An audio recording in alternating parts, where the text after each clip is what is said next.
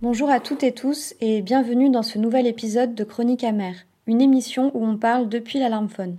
Alarmphone, c'est un réseau activiste qui lutte pour la liberté de circulation avec les personnes qui se déplacent et contre les systèmes de frontières et leurs conséquences.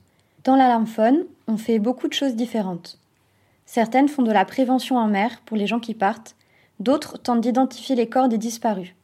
Certains cherchent des sous pour que les personnes qui traversent aient accès à des hébergements dans les lieux de départ. D'autres font le lien avec des amis et des familles qui cherchent leurs proches. Certaines écrivent des rapports, d'autres font de la traduction. Certains rédigent des tweets pour scandaliser l'opinion. D'autres organisent des manifestations et des actions de commémoration. Certaines font du travail juridique. D'autres cherchent des outils pour qu'on prenne soin de nous dans ce gros merdier. Certains font plein de choses, et beaucoup d'autres encore. Certaines organisent des rencontres, des meetings comme on dit, pour nous retrouver tous les six mois, échanger et prendre nos décisions collectivement. D'autres encore prennent des permanences téléphoniques toute l'année, appelées shift dans notre jargon. Et on ne sait jamais si on dit un shift ou une shift. Pour que la ligne téléphonique d'alarmphone soit joignable 24 heures sur 24, comme c'est le cas depuis 7 ans maintenant, on s'inscrit sur un calendrier. Les permanences durent 8 heures, 4 heures ou 6 heures, selon les capacités de chacune, et on est au moins deux personnes sur chaque créneau. Quand on ne peut pas être physiquement deux dans le même espace, on s'organise avec une personne à distance, avec qui on communique pendant toute la shift, et avec qui on pourra se diviser les tâches et se soutenir. Pour cet épisode de rentrée, on avait besoin et envie de se raconter pourquoi on fait partie d'Alarmphone et quelles sont nos sources d'énergie pour faire ce travail-là. Alors pour cette émission, on a profité de nos retrouvailles au meeting de Palerme pour enregistrer nos camarades nous raconter des histoires qu'ils et elles ont vécues et qui leur donnent la force de continuer.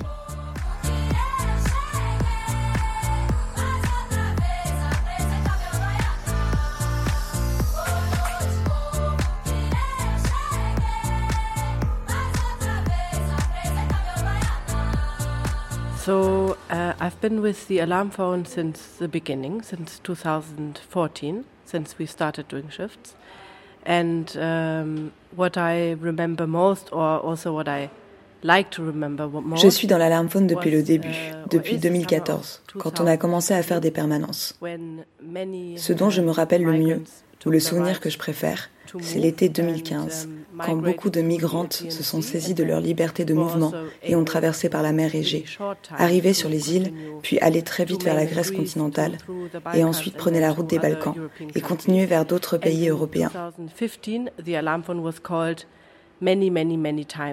Donc en 2015, l'alarmphone est énormément appelé depuis la mer Égée. Il y avait des jours où on avait 10 ou 15 cas en même temps.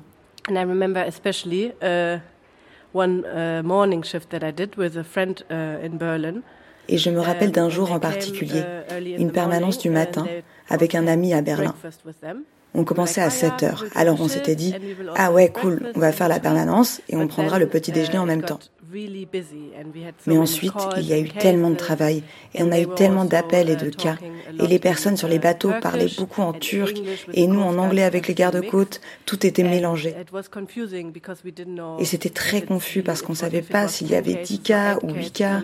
Donc on avait posé plein de papiers sur le sol et on essayait de faire correspondre les cas. Et on était tellement occupés, mais en même temps tellement, tellement contents.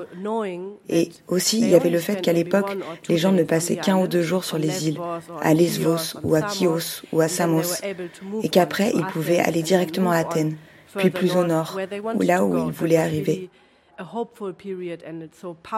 Donc c'était une période pleine d'espoir et très puissante, parce que les gens prenaient le pouvoir et juste traversaient la frontière. Et nous, on les soutenait dans leur voyage. Alors voilà, ce jour-là, on voulait prendre le petit déjeuner à 7 heures mais en fin de compte, on a mangé nos croissants à 14h ou à 15h, à la fin de notre perme. Mais on était si heureuses d'avoir pu aider et soutenir tant de personnes dans leur voyage.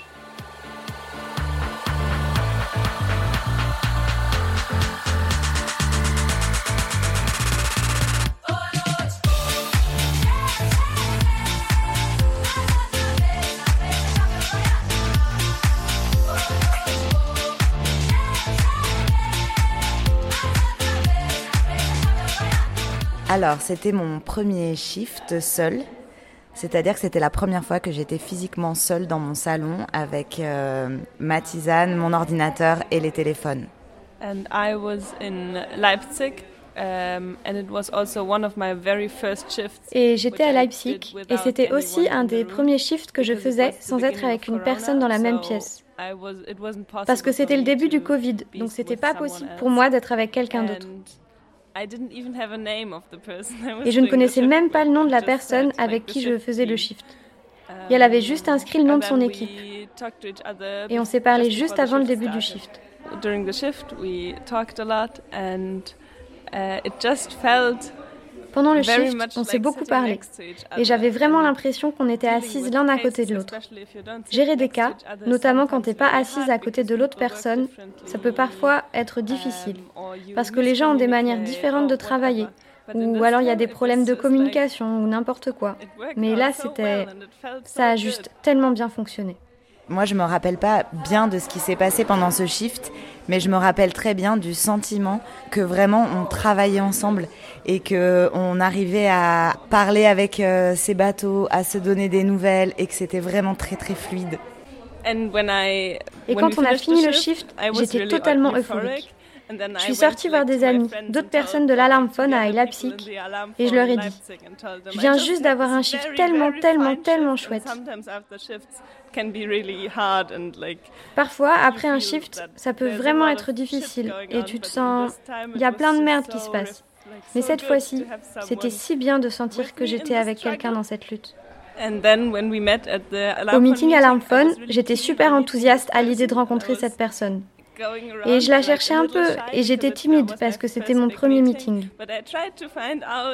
Mais j'ai essayé de trouver qui bordel était cette personne avec qui j'avais fait le shift. Et c'est très drôle parce que moi je suis allée à ce meeting en ayant vraiment envie de rencontrer la personne avec qui j'avais fait ce merveilleux shift.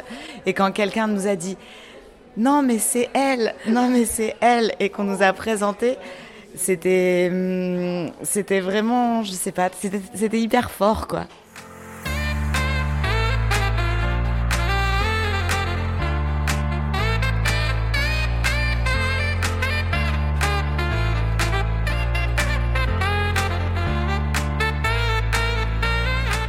Moi, l'histoire que je vais raconter, elle se passe en février 2019. Ça fait quelques mois que je suis vraiment active dans le réseau d'Alarmphone.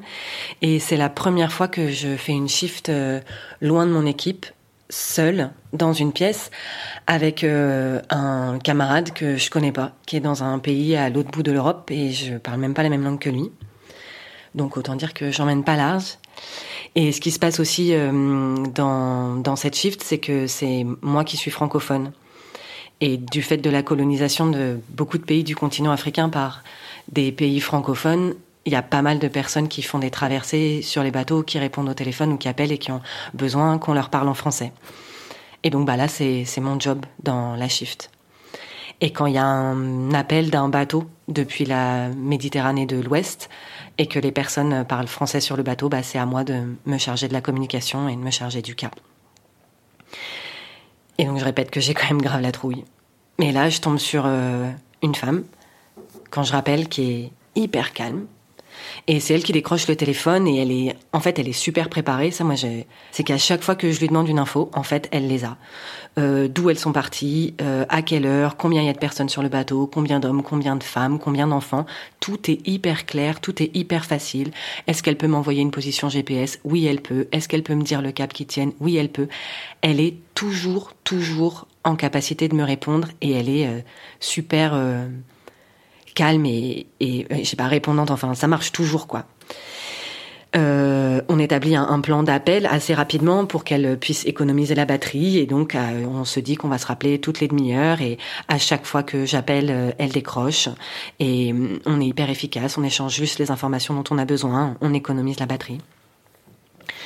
Et puis à un moment, bah, j'appelle et puis c'est le dernier coup de fil, même si je le sais pas sur le moment. Je lui demande comment ça va et elle me dit que bah il y a un gros bateau, un gros bateau rouge. Et un gros bateau rouge en Méditerranée de l'Ouest, ça veut dire que c'est le Salvamento Maritimo, ce sont les secours espagnols. Et donc bah elles sont sauvées d'une certaine manière, elles arrivent en Europe. Alors du coup, je pense que j'ai dû bafouiller bravo, bienvenue, je sais pas trop. En tout cas, un truc comme ça. Et puis après, c'était fini quoi. Bon, moi, je pense que j'ai quand même. Enfin, je me rappelle que j'ai beaucoup, beaucoup pleuré après. Mais surtout que je pense quand même euh, souvent à elle. Enfin, en tout cas, vraiment, plusieurs fois. Dans la vie, dans l'année, je pense à elle. Et je me rappelle qu'elle a sauvé son bateau et son équipage parce qu'elle était hyper calme et hyper préparée. Et que ça me fait me dire que j'ai quand même vraiment eu beaucoup de chance de tomber sur elle ce jour-là.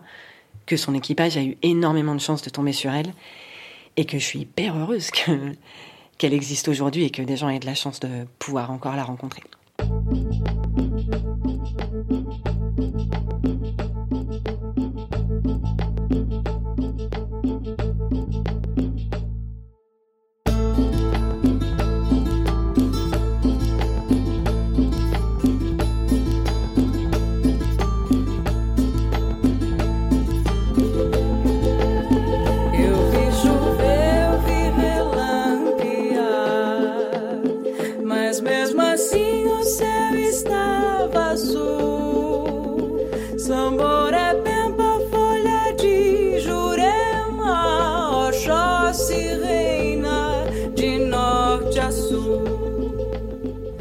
Je parle d'une permanence téléphonique que j'ai prise euh, pendant le meeting de Berlin, donc à l'automne 2020.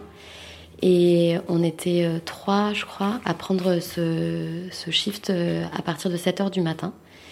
Et donc on est arrivé à 6 h du matin dans l'endroit où, où, où, il y avait la salle pour prendre des shifts. Et là, il y avait tout un problème de, de pas d'internet, de problèmes de téléphone. Donc on a commencé à à essayer d'appeler des amis, des colocs, les, des gens de la famille qui pourraient peut-être nous aider en appelant euh, des personnes qui étaient sur le bateau le temps qu'on arrive à régler nos problèmes téléphoniques. Et ensuite, on était trop stressés de se rendre compte que que c'était pas possible de faire euh, les shifts dans cette salle. Donc là, on a commencé à sortir euh, à l'autre bout du camp où on était pour réussir à avoir un meilleur réseau avec des personnes qui, qui nous aidaient à trouver les câbles, les, les multiprises assez longues, etc. Et là, on a commencé à s'installer dehors avec une table, à essayer de trouver un coin de soleil parce qu'il faisait hyper froid. Et euh, on était dans un endroit euh, où il y avait aussi des gens qui vivaient et qui du coup passaient et comprenaient, je pense pas du tout qu'est-ce qu'on foutait là avec tous les ordis euh, dans le froid. Enfin, c'était quand même assez irréel. il y avait un moment où, euh, où du coup on fumait des clopes et en fait il n'y avait pas le droit de fumer des cigarettes à cet endroit-là et nous on était juste, on savait pas comment faire une shift sans fumer de clopes, ça c'était c'était drôle aussi. Et du coup là on, on a commencé, il y avait plusieurs cas dont euh, je me rappelle au moins un cas en Méditerranée centrale. Et, euh, et ce qui était génial, c'était vraiment que D'habitude, on travaille en shift avec beaucoup de personnes du réseau. Donc, euh, par exemple, dans les cas en Méditerranée centrale, il y a une équipe en fait qui est là pour nous, pour nous conseiller, pour nous soutenir un petit peu dans les décisions qu'on prend, qui relise les mails pour voir s'il n'y a pas d'erreur, etc. Pour, euh, vu la complexité de ces situations. Et là, il y avait tout plein de ces personnes qui étaient présentes avec nous, qui nous ramenaient du café, qui euh, qui regardaient les mails en direct. On n'avait plus besoin de communiquer par, par signal ou par, par d'autres intermédiaires. Il y avait une personne qui était là et qui faisait l'interprétariat en arabe. Et du coup, qui nous disait directement ce que les personnes avaient dit. il y avait quelqu'un qui était là sur l'équipe des, des, réseaux sociaux, donc qui était là pour tweeter en même temps, etc. Et du coup, il y avait comme ça, on était une équipe de shift avec juste toutes les personnes dont on a besoin d'habitude euh, de travailler ensemble. Et c'était hyper beau. Et ça donnait trop envie de juste faire les shifts comme ça, d'être euh, là tous et toutes euh, présents. Ouais, je sais pas, c'était hyper beau le fait que c'était une shift hyper stressante avec des, conditions vraiment pourries, quoi. Et qu'on a réussi à le faire parce qu'on était collectivement vachement plus forts.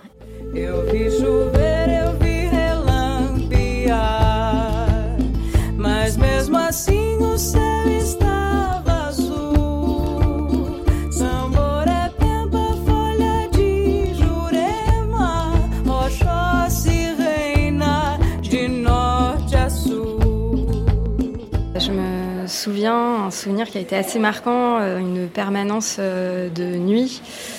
Euh, l'été, dernier, où je suivais un bateau avec des personnes qui étaient vraiment épuisées après plusieurs, plusieurs jours en mer. Et ces personnes étaient proches des eaux libyennes, donc on avait vraiment peur. Qu'il y avait cette angoisse que les gardes-côtes libyens puissent intercepter ces personnes et, les ramener en, détention.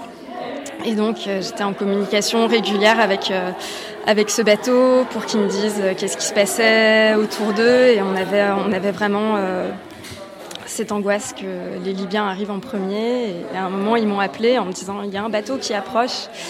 Et euh, je leur ai demandé de me décrire ce, bateau.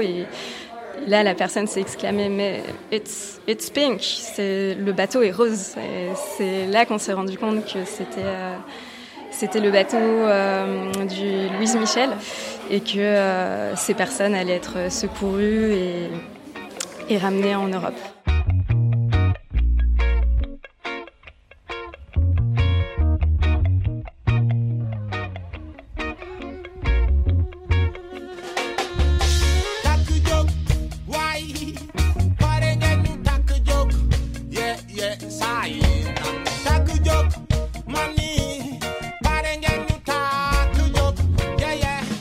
Story I want to tell. It happened in Marseille in 2019. L'histoire que je veux raconter s'est passée au meeting de Marseille en 2019.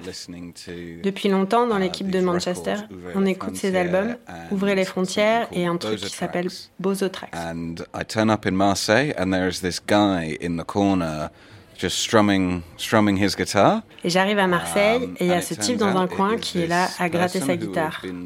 Et il se trouve que c'est ce gars, Hello, uh, qu'on regardait sur YouTube et qui chantait Yonwi My Way.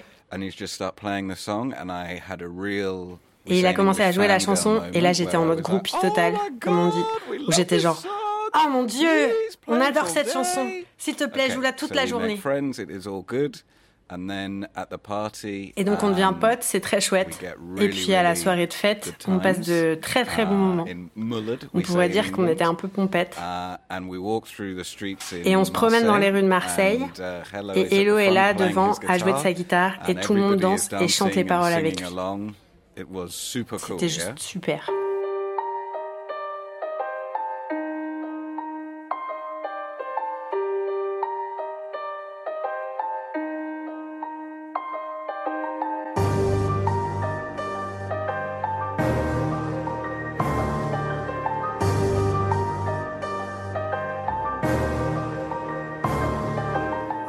Chronique c'est fini pour aujourd'hui. C'était important pour nous de faire cet épisode, parce que les frontières se durcissent chaque jour et tuent toujours plus, parce que les États continuent d'utiliser le Covid pour empêcher les déplacements, parce que dans nos luttes, c'est parfois difficile de trouver du sens et de tenir bon. Alors, prendre le temps de se raconter de belles histoires permet de nourrir nos élans, nos envies, nos combats. Des histoires, heureusement, on en a encore plein. On n'a pas pu toutes les partager dans cet épisode, mais on continuera dans les prochains. Merci à toutes celles et ceux qui ont rendu cette chronique possible. Merci à celles qui ont raconté, qui ont retranscrit, qui ont traduit, qui ont enregistré. Merci à toutes celles et ceux qui nous ont fait des retours, qui ont diffusé, qui ont participé. Merci à celles et ceux qui se déplacent et qui luttent pour que d'autres puissent se déplacer. Vous pouvez réécouter cette chronique sur le site de JetFM et sur celui de l'Alarmphone. Vous pouvez aussi la partager avec vos proches et la diffuser à l'infini. Pour en savoir plus sur Alarmphone et les traversées des frontières maritimes de l'Europe, vous pouvez aussi consulter le site Watch the Med ou celui d'Alarmphone. Et rendez-vous le mois prochain pour une nouvelle édition de Chronique amère. D'ici là, main sur le cœur et point levé.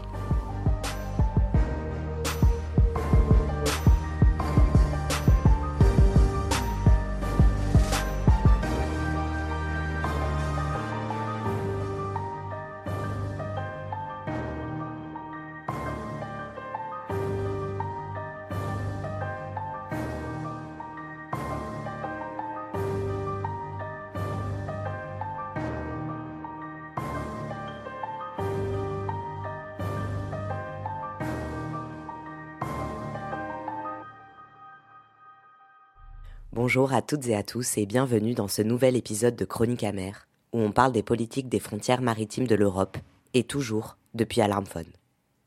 Alarmphone, c'est un réseau activiste qui lutte pour la liberté de circulation avec celles et ceux qui se déplacent et contre les systèmes de frontières qui criminalisent et tuent celles et ceux qui se déplacent. Alarmphone, C'est aussi un numéro de téléphone pour les personnes en détresse aux frontières de l'Europe. Et pour que la ligne téléphonique d'Alarmphone soit joignable 24 heures sur 24, certaines d'entre nous s'inscrivent sur un calendrier pour prendre des permanences.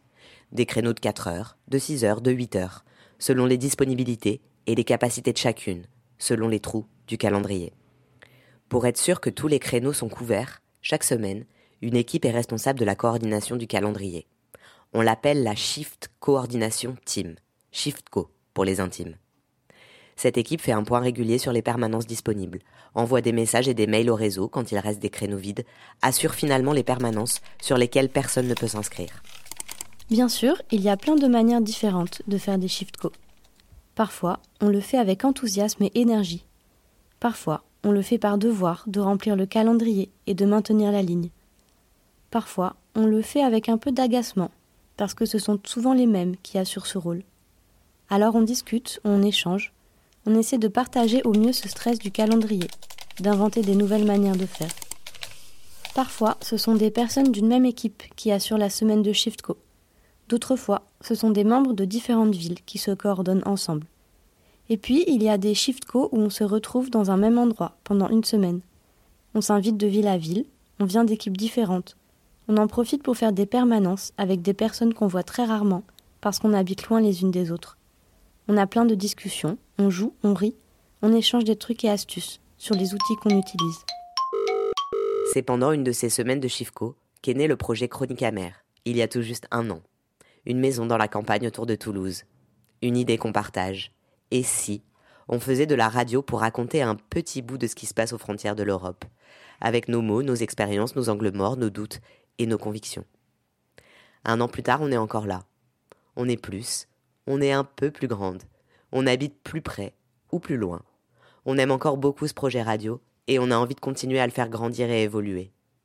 On a envie de continuer à se raconter des histoires, des qui nous mettent en rage, des qui nous donnent de la force, des qui nous rappellent pourquoi on lutte et pourquoi on fait partie d'Alarmphone. Et ça tombe bien. Parce qu'on a des camarades merveilleuses qui ont accepté de partager encore une fois leurs récits. Des histoires de permanence et de résistance qui leur donnent la force et l'envie de continuer.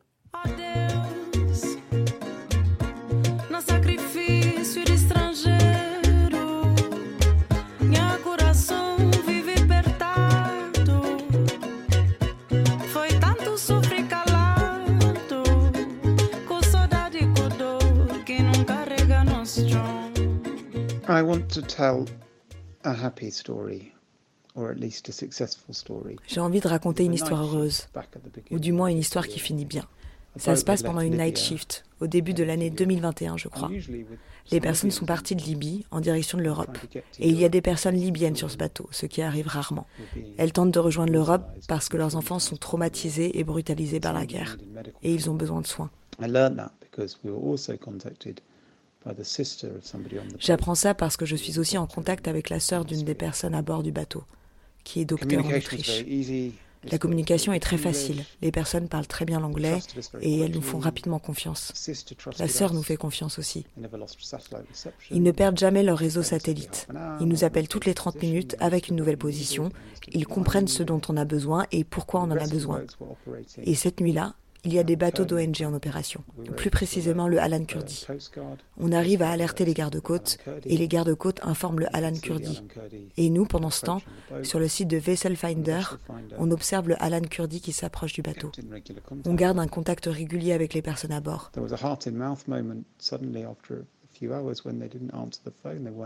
Et puis, il y a ce moment très stressant où les personnes ne répondent plus.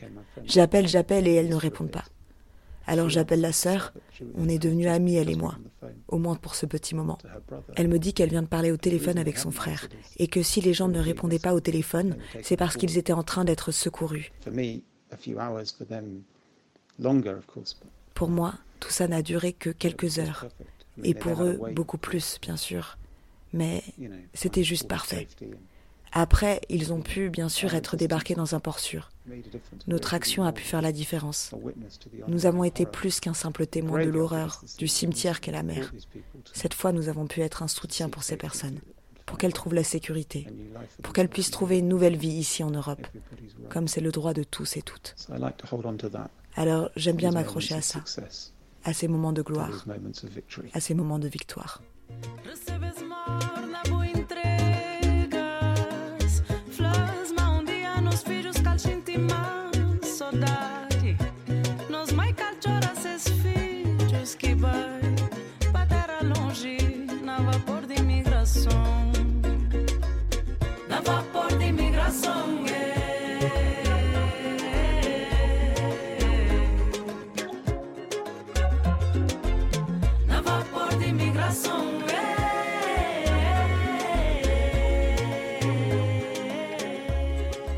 L'histoire que je vais vous raconter, c'est euh, pendant un shift. On avait plusieurs situations en mer Égée. Et euh, c'est une touriste qui appelle Alarmphone et qui dit euh, qu'elle est témoin actuellement, en ce moment même, d'une arrivée d'un bateau sur une plage, sur une île grecque. Elle m'envoie une photo, donc il y a un bateau qui arrive sur une plage, mais c'est une plage très touristique, avec un bar, avec un peu improbable quoi. Et, là, il y a ce bateau qui arrive et il y a environ une centaine de personnes à bord. La moitié saute du bateau, vient sur la plage. Euh, les flics sont prévenus et arrivent très rapidement.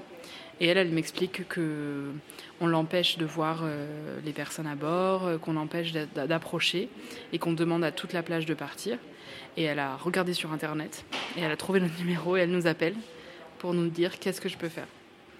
Et c'était complètement incroyable parce que ben, elle nous envoyait des photos, on voyait le bateau, on voyait euh, les flics, on voyait. Euh, et elle qui était là à me dire Moi, je ne bougerai pas tant qu'on n'aura pas euh, aidé ces personnes. elle était avec son compagnon qui, lui, a réussi par un endroit de récupérer le numéro d'une des personnes qui était sur le bateau. Et il a eu quelques échanges avec lui. So uh, we had to. Uh, people in solidarity with people on the move uh, that happened to be on the island of Milos. Uh, Nous sommes donc en contact avec deux personnes solidaires des personnes exilées qui se trouvent sur l'île de Milos en vacances et qui ont été témoins de l'arrivée d'un bateau sur la plage. Elles ont pris des photos, ont parlé avec les gens. Ce sont elles aussi qui nous ont mis au courant de l'arrivée du bateau. Et dans le même temps, elles ont appelé le HCR, l'Agence des Nations Unies pour les réfugiés, mais n'ont pas réussi à les joindre parce que personne ne répondait au téléphone dans leur bureau à Athènes. Elle m'expliquait ah oui, elle m'expliquait aussi qu'il y avait quand même un pêcheur, enfin un mec en bateau qui était pas loin, une personne grecque, qui a décidé de venir et qui a fait pression sur les autorités. Genre, il s'est posé à côté de l'eau du bateau, qui était vraiment au bord de la plage, hein, et a dit Moi, en fait, je vais organiser des opérations de secours, je suis obligé par la loi de le faire, donc je vais le faire, et vous allez me laisser faire, parce qu'ils empêchaient les, les 50 personnes restantes sur le bateau d'accoster. Et donc, euh, après une heure, euh, un peu plus d'une heure, euh, les flics ont renoncé et ont accepté que cette personne s'occupe de, d'aider les gens à, sortir du bateau et à revenir sur la côte. Et elle me racontait ça, je me dis, mais c'est lunaire, quoi. T'as tout le monde qui s'organise, qui s'auto-organise pour aider des personnes à, à accoster et à arriver sur le territoire grec. Later on, uh, with their help, we made the, uh, the arrival, uh, Plus tard, avec l'aide de ces deux personnes, nous avons médiatisé l'arrivée du bateau en publiant un tweet. Et je crois que cela a permis d'éviter un pushback, refoulement, comme cela s'était déjà produit sur l'île de Milos. Même si ça aurait été un pushback à très grande distance, on sait que les Grecs l'ont déjà fait par le passé. Dans cette situation, les gens sont restés sur l'île, il y avait des images, il y avait des preuves qu'ils étaient là, et ça aurait été très difficile pour les autorités grecques de les renvoyer en Turquie. Donc c'était très bien, c'était incroyable. Les flics étaient vraiment très vindicatifs, ils lui ont pris son portable, ils lui ont demandé d'effacer toutes les photos, euh, et ils voulaient euh, bloquer la route. Euh, bon, leur idée c'était vraiment de faire un pushback, et en fait, elle a décidé de faire du bruit, de contacter plein de gens, de contacter des potes à elle qui étaient journalistes. Euh, elle avait conscience des risques, mais elle a décidé de continuer. Et elle est restée sur place euh, au moins deux jours. And um, not just that, after you know the pushback was prevented. Mais ce n'est pas tout. Après que le pushback a été empêché, les deux personnes ont continué à nous appeler en disant Et Qu'est-ce qu'on fait? Les gens sont laissés là, dehors. On leur a expliqué que c'était parce qu'il n'y avait pas de camp ou d'infrastructure officielle qui pouvait accueillir les exilés sur cette île, parce qu'elle n'est pas dans la zone frontalière. Milos est dans les îles Cyclades et il y a peu d'arrivées là-bas. Et elle a repris également des photos des, personnes qui étaient euh, du coup gardées euh, dans un endroit euh, sur un parking, sous une tente. Et elle a veillé vraiment à ce que ben, ils soient pris en charge, qu'il y ait des tests Covid de fait, qu'il y ait vraiment un protocole qui a commencé pour une potentielle prise en charge d'arriver sur le territoire, quoi, et, et ainsi éviter le pushback. So that felt very good. Uh, was, uh, was very happy that day Donc ça m'a fait du bien. Uh, Personnellement, j'étais super heureuse ce jour-là parce que ça m'a donné beaucoup d'espoir. De me dire qu'il n'y a pas que des touristes riches qui arrivent dans les îles grecques, qui ignorent complètement ce qui s'y passe, qui prennent juste des photos et déshumanisent ou sensationnalisent ce qui s'y passe. Il y a aussi des gens qui sont solidaires des personnes exilées et qui agissent. Ils ont fait un choix, un choix politique, celui d'être solidaire avec ces gens. ils ont essayé de les aider autant que possible. Donc j'ai pu retrouver la foi en l'humanité, c'était trop bien. J'étais super heureuse. C'est un des meilleurs moments que j'ai eu ces derniers temps avec Alarm.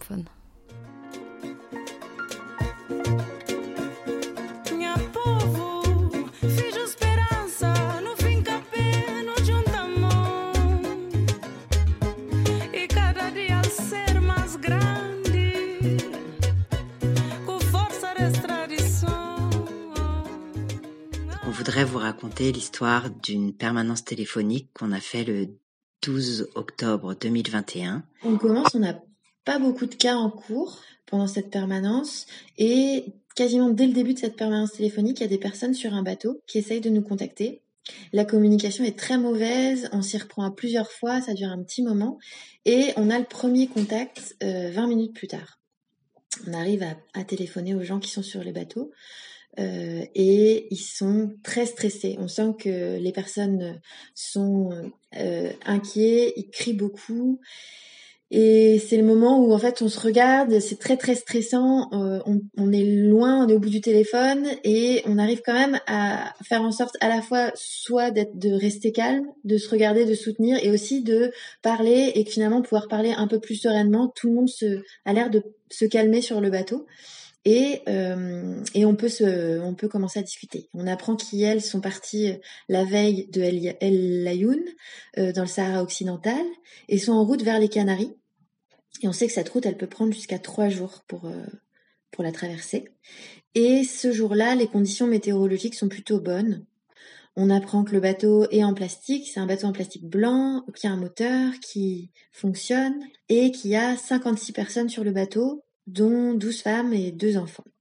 Et la, notre surprise, c'est que cette équipe a un téléphone satellite avec lequel, du coup, euh, ils nous appellent. Et normalement, dans ces situations, dans cette zone, dans ces traversées, c'est très rare d'avoir un téléphone satellite. Et on sent que cette équipe est très bien préparée et euh, rapidement, on arrive à très bien communiquer. Ce qui nous permet à ce moment-là, alors qu'on avait eu un grand moment de stress au départ quand on les a eus, de se rassurer, de se dire ah ça y est, c'est assez fluide et ils nous demandent d'appeler les secours espagnols. Et pour faire ce travail-là, il nous faut une position GPS. Donc on, leur demande, mais la personne qui est au bout du fil ne sait pas la trouver.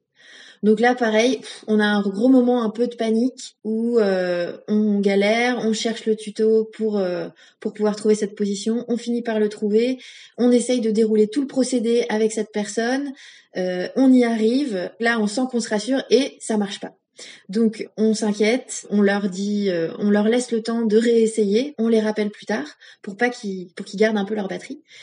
Et quand on les rappelle, ils ont cette position. Et au même moment, ils viennent de voir un avion espagnol les survoler. Ça, c'est un élément qui, dans cette zone, nous rassure beaucoup. C'est plutôt une bonne nouvelle. On convient de se rappeler plus tard, on appelle les sauveteurs, et ils nous disent effectivement qu'ils ont vu ce bateau et qu'ils vont euh, partir à, à la recherche. Donc on rappelle les gens, et on leur annonce et que les sauveteurs sont en route. Et là, c'est il y a une grande, grande joie sur le bateau et on entend tout le monde euh, rire euh, de soulagement. Et nous-mêmes, alors qu'on a eu des petits, à la fois des grands ascenseurs émotionnels et même des petits, surtout les petits couacs, euh, on est très, très ému, très, très heureux et on raccroche, on pleure et on apprendra avant la fin de la permanence téléphonique que les gens ont été sauvés. Donc on avait envie de raconter cette histoire, euh, cette histoire qui est somme toute assez banale à l'armphone de gens qui traversent et puis qui parfois arrivent à arriver de l'autre côté. Mais là, cette fois-ci, c'est particulier pour nous parce que c'est nous qui avons les premiers contacts avec ces personnes euh, en mouvement et qui allons aussi apprendre euh, qui sont qui sont euh, récupérés par les sauveteurs espagnols. Donc voilà, on va aller du début à la fin de cette histoire avec ces gens. Et voilà. Et on avait aussi envie de raconter que pendant toute cette shift, on a appris le décès d'un camarade d'Alamphone de longue date, Wally, qui, qui était partie prenante euh, d'une équipe en Allemagne. Voilà. Et on, on, voulait aussi que cette histoire euh, puisse être l'occasion d'une pensée pour lui.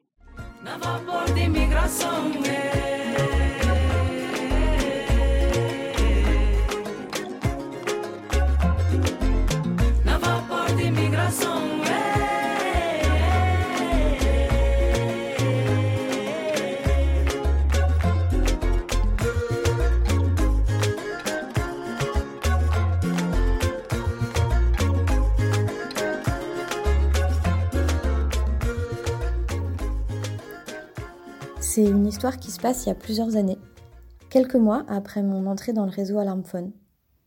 On est deux en shift avec une camarade de l'équipe pendant une nuit d'hiver et le téléphone sonne. Pour moi, c'est la première fois que je me retrouve au téléphone avec des personnes sur un bateau.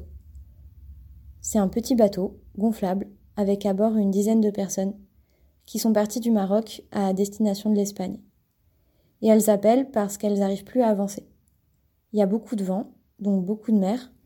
Le bateau dérive et elles sont très fatiguées. Pendant tous nos échanges, j'aurai le même monsieur au téléphone. Et la communication avec lui, avec les personnes à bord, est vraiment facile.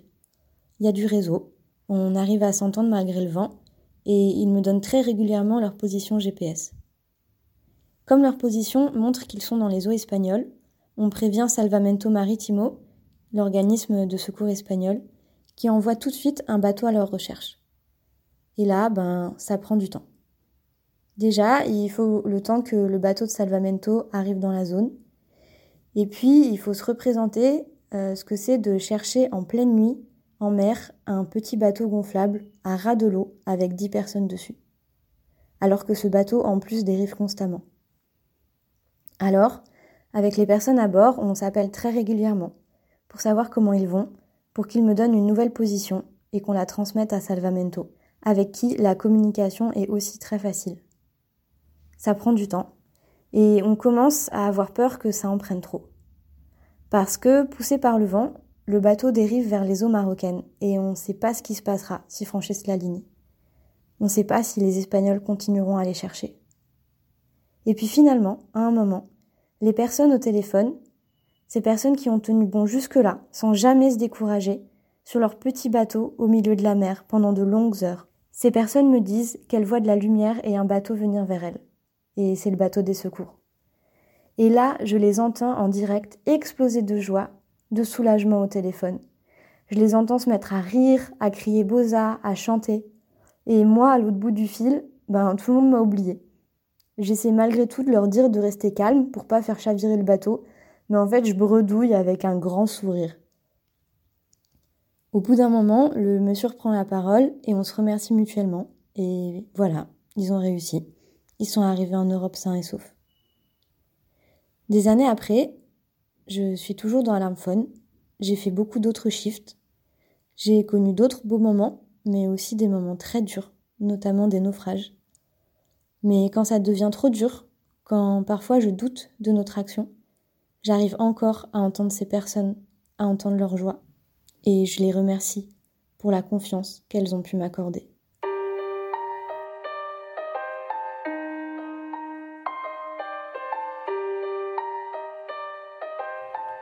Voilà, Chronique amère, c'est fini pour aujourd'hui.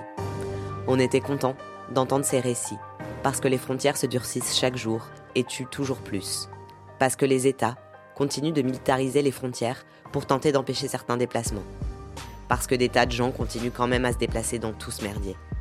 Parce que quand nos vies sont traversées par des moments douloureux, eh ben c'est pas toujours facile de continuer à s'inscrire sur un calendrier. Parce que dans nos luttes, c'est parfois difficile de trouver du sens et de tenir bon. Parce que prendre le temps de se raconter des belles histoires permet de nourrir nos élans, nos envies, nos combats.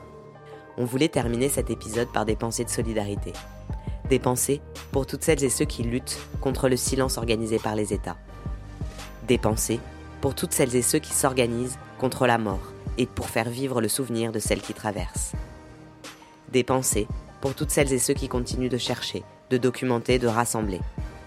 Des pensées pour toutes celles et ceux qui ont participé aux actions de commémoration du 6 février, à Douala, à Dakar, à Nouakchott, à Agadez, à Bamako, à Tunis, à Casablanca, à Oujda, à Madrid, à Milan, à Porto Recanati, à Vallette, à Izmir, à Athènes, à Thessalonique, à Ioannina, en Crète, à Chios, à Calais, à Lyon-sur-Mer, à Strasbourg, à Berlin, à Hambourg, à Francfort, à Göttingen et dans bien d'autres endroits.